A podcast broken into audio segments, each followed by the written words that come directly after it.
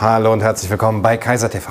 Heute bei mir im Gespräch ist Maurice Janich. Maurice Janich ist Pädagoge und Visualisierungstherapeut und er hat einen eigenen YouTube-Kanal Kraft deiner Gedanken und über den werden wir sprechen und auch äh, über seine Arbeit mit Kindern gerade in dieser Zeit. Maurice, schön, dass du da bist. Vielen Dank für die Einladung. Gerne. Ein Visualisierungstherapeut. Du bist auch Coach äh, für Kinder, für hochsensible und hochbegabte Kinder. Ähm, was macht ein Visualisierungstherapeut? Ja, im Grunde genommen, also im Grunde genommen ist es Hypnose. Und ähm, ein Hypnosetherapeut oder ein Visualisierungstherapeut ähm, sucht nach dem Ursprung ähm, einer Problematik. Also das heißt zum Beispiel kommen Kinder mit Ängsten zu mir oder mit Einschlafschwierigkeiten und so weiter. Und wir suchen in der äh, Sitzung nach dem Ursprung des Problems und lösen es genau dort, wo es entstanden ist. Mhm. Das heißt auch so mit so einer Art Traumreise, mit Bildern? So ungefähr kann man sich das vorstellen, ja. ja. Genau. Wir ähm, suchen das Gefühl. Ich frage dann den Klienten, wo er im Körper das Gefühl spüren kann, beispielsweise in der Brust. Und dann frage ich immer nach einer Farbe und einer Form, mhm. so dass wir das Gefühl greifbar machen können. Und dann kann der Klient das Gefühl aus seinem Körper rausziehen. Und das Tolle daran ist, also es funktioniert super gut, weil unser Gehirn äh, nicht unterscheiden kann zwischen fiktiv und real. Mhm. Mhm. Und du hast äh, diese Erfahrung oder de deine Therapie, deine Arbeit ist vor allem mit Kindern. Mhm. Ähm, was hat dich dazu gebracht, selber deine Arbeit darauf zu fokussieren?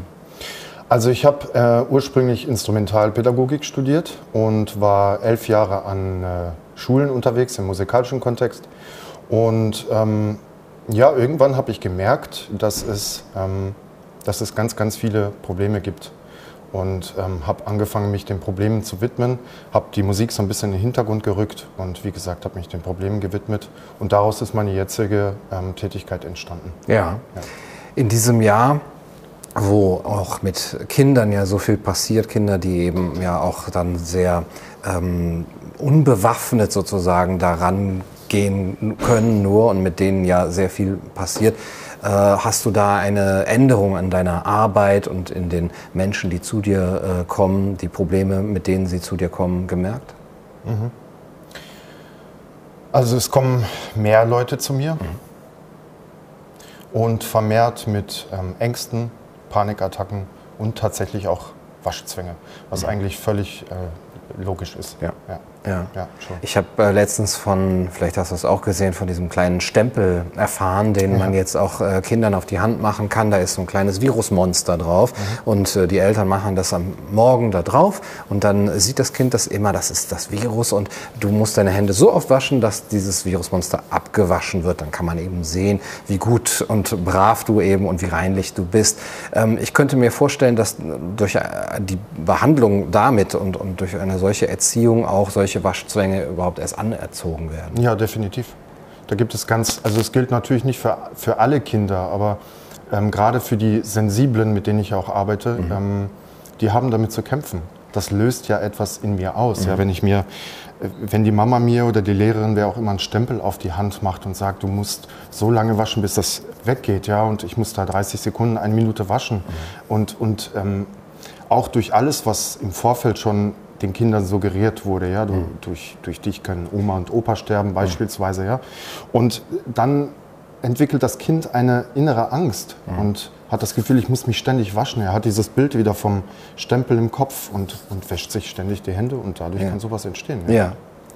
Waren dann diese Erfahrungen für dich der Grund, deinen YouTube-Kanal auch in diese Richtung aufzustellen, Kraft deiner Gedanken und dort auch Interviews äh, zu machen mit, du machst mit Kindern, mit Lehrern, mit äh, Eltern Interviews, mhm. äh, um darauf aufmerksam zu machen? Mhm.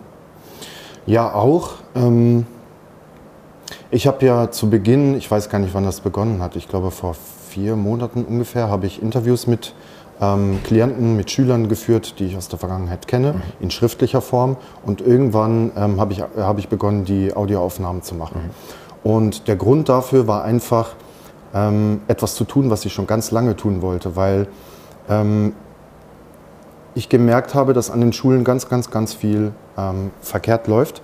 Und ich wollte den Kindern einfach eine Stimme geben dass sie mal sagen können, was sie denken, dass sie mal sagen können, was sie fühlen. Mhm. Und äh, du glaubst gar nicht, wie viele Kinder sich nachher bedanken, mhm.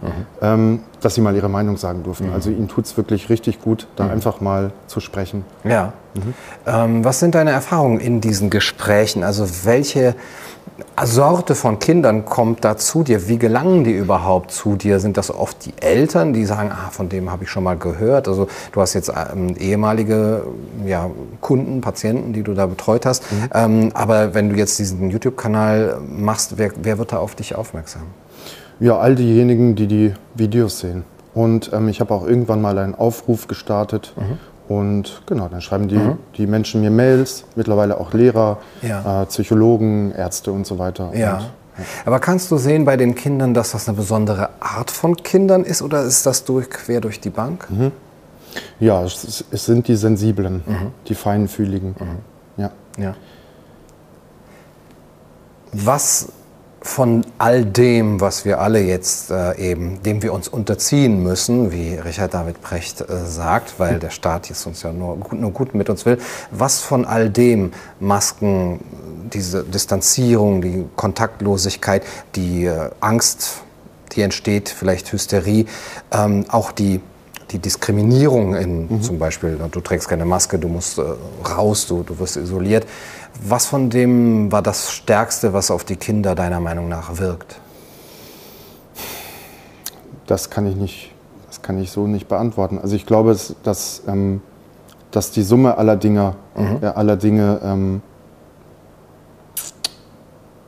Also es sind ja mehrere Dinge. Das, das Waschen, der, den Abstand halten, das, was äh, durch Massenmedien propagiert wurde, dass mhm. die Großeltern mhm. sterben können und so weiter. Also ich glaube, das, das kann, man, kann man nicht so ganz genau sagen, was mhm. da jetzt genau das Allerschlimmste ist, sondern okay. es ist die Summe aller ja. Dinge. Ja, und, und gibt es ein Gefühl, das hervorsticht dabei, wenn du nach diesen Gefühlen fragst, was Kinder dir erzählen, was sie haben?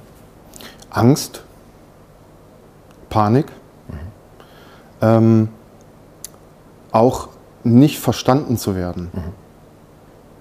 Also wenn ich keine Maske tragen kann und ein Attest habe, dann hat das ja einen Grund. Und ähm, das kann verschiedene Gründe haben. Mhm. Und wenn man dann in der Schule immer wieder angesprochen wird, warum trägst du denn keine Maske, setz deine Maske auf.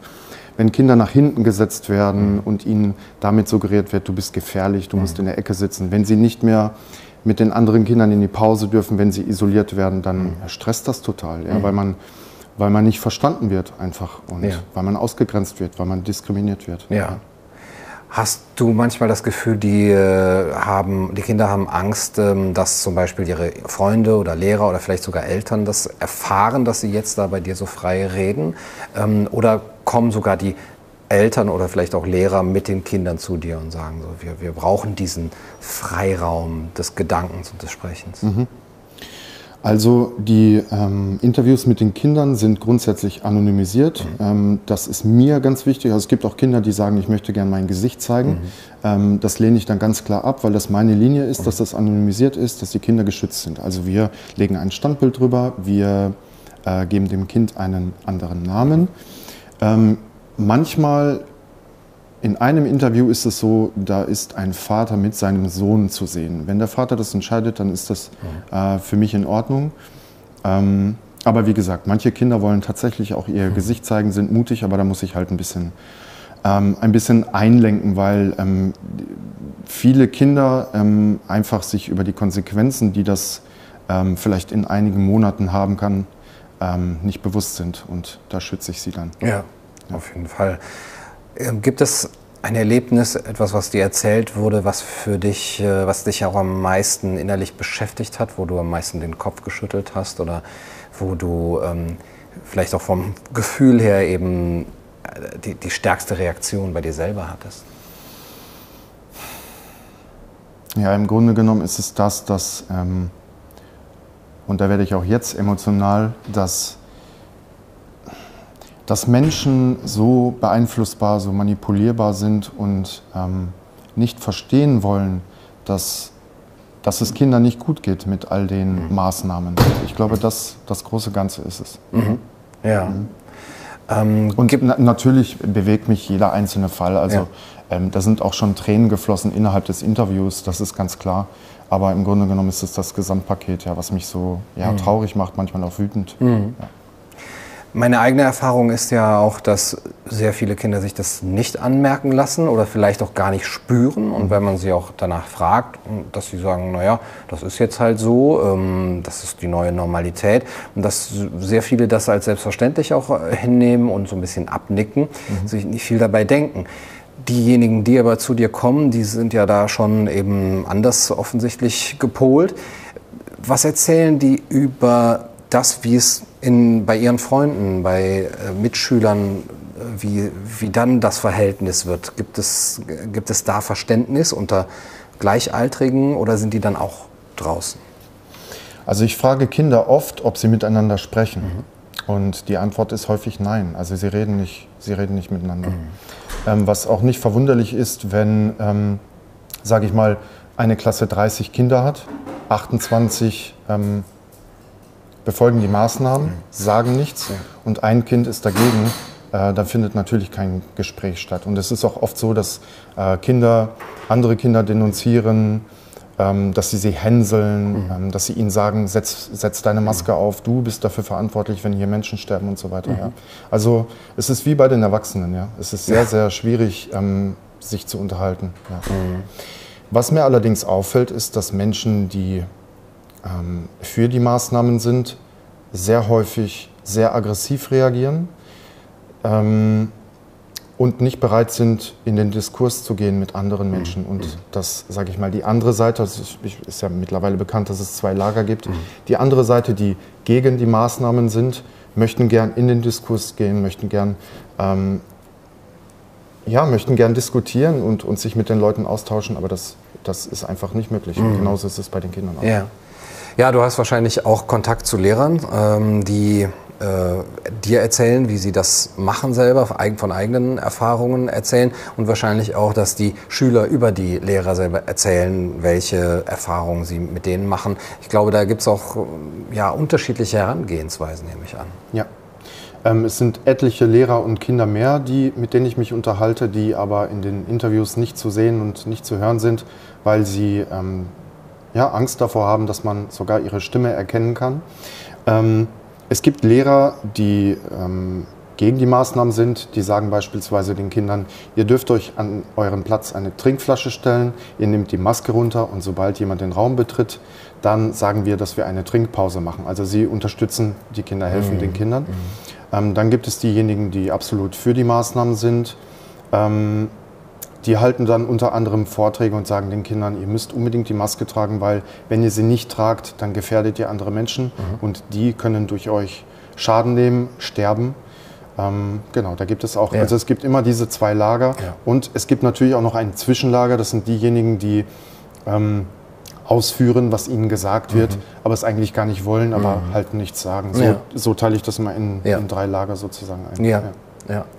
Ähm, was bei den Schülern natürlich auch für eine gewisse Schizophrenie sorgt. Ne? Oder vielleicht, dass ja doppelte Botschaften von ihren Bezugspersonen kommen, ne? die sie vielleicht auch mögen. Ja? Aber der eine Lehrer sagt so, bei dem anderen Lehrer dürfen wir das. Und wenn das aufeinander prallt, jetzt kommt vielleicht der Lehrer in der Stunde von dem anderen Lehrer rein, dann müssen wir jetzt äh, uns, wir müssen uns verstecken, wir müssen lügen sozusagen. Ne? Das ist äh, nicht keine besonders schöne Situation. Ähm, du bist auch ja nicht erst seit, seit gestern, dass du dich da mit dem Bildungssystem und der Schule an sich äh, befasst. Hat das, was derzeit in den Schulen passiert, deiner Meinung nach mit ähm, der Art und Weise, wie wir Bildung sehen und wie unsere Schulen organisiert sind, zu tun? Ja, definitiv. Also das, was jetzt passiert, ist ja einfach nur das, das Zeichen dafür, dass es die letzten Jahrzehnte schon ähm, schief läuft. Mhm. Und ähm, ich finde dieses Wort Bildungssystem oder Bildung finde ich irgendwie problematisch. Ähm, es sollte eher was so, ja, Entwicklung könnte man sagen, mhm. oder? Ähm, dass man sich die Kinder entwickeln lässt mhm. und, und nicht bilden mhm. möchte. Mhm. Äh, Gerald Hüther hat so schön gesagt, dass man äh, die Kinder äh, Subjekt sein lässt und mhm. nicht zum Objekt macht. Ja, mhm. ganz genau. Ja. Und ähm, meiner Meinung nach ähm, müssen wir das Bildungssystem komplett verändern. Ja. ja. Ja, Sie sind ganz stark jetzt ein Objekt, ne? ein Objekt, wie wir alle ein Objekt von Maßnahmen sind. Und das wird auch nochmal ganz stark symbolisiert in dieser Vereinzelung, die Sie jetzt auch erleben und in diesem Maskenzwang, den Sie ähm, ja, erleiden müssen. Ähm, wie ist das mit den Eltern, äh, die, die zu dir kommen?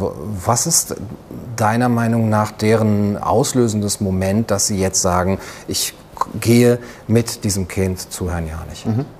Also wir, wir wissen, und ich weiß das auch aus persönlicher Erfahrung, ähm, vielleicht war es bei dir auch so, ähm, dass wir Menschen oft nur in die Veränderung gehen, wenn ein Schmerzpunkt erreicht ist, den wir nicht mehr aushalten wollen oder können.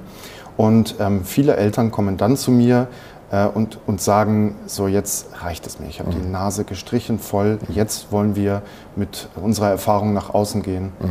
und wollen, dass das an die Öffentlichkeit kommt, um eben einen Beitrag zu leisten, um was ähm, ja. zur Veränderung beizusteuern. Ja. Genau, also an die Öffentlichkeit treten ist, glaube ich, wirklich ähm, sehr wichtig, weil ja die Menschen auch jetzt in ihrer Vereinzelung oft gar nicht wissen, denke ich als einziger so, ja, bin ich der einzige Geisterfahrer hier auf der Autobahn und ähm, diese Vernetzung und auch äh, die, die, Öffentlichkeit zu schaffen ist da sehr wichtig. Du machst das mit deinem äh, YouTube-Kanal. Ähm, welche Möglichkeiten siehst du noch, das Ganze eben wirklich auf eine etwas breitere Basis zu stellen? Und das ist auch nicht als, du hast ja jetzt gerade erzählt, ja, wir, wir müssen uns verstecken, ja, wir müssen Tricks anwenden oder die Menschen haben Angst, sogar anonym, dass man ihre Stimmen mhm. erkennt. Also so weit sind wir schon. Mhm. Welche Möglichkeiten gibt es, das noch auf eine normalere Basis zu stellen, wo man auch sagen kann, das sind absolut berechtigte Forderungen, dass man hier auf die Kinder und ihre Ängste guckt? Das ist eine super gute Frage, die ich dir nicht beantworten kann. Ich meine, wenn ähm, jemand wie Sucharit Bhakti beispielsweise ähm,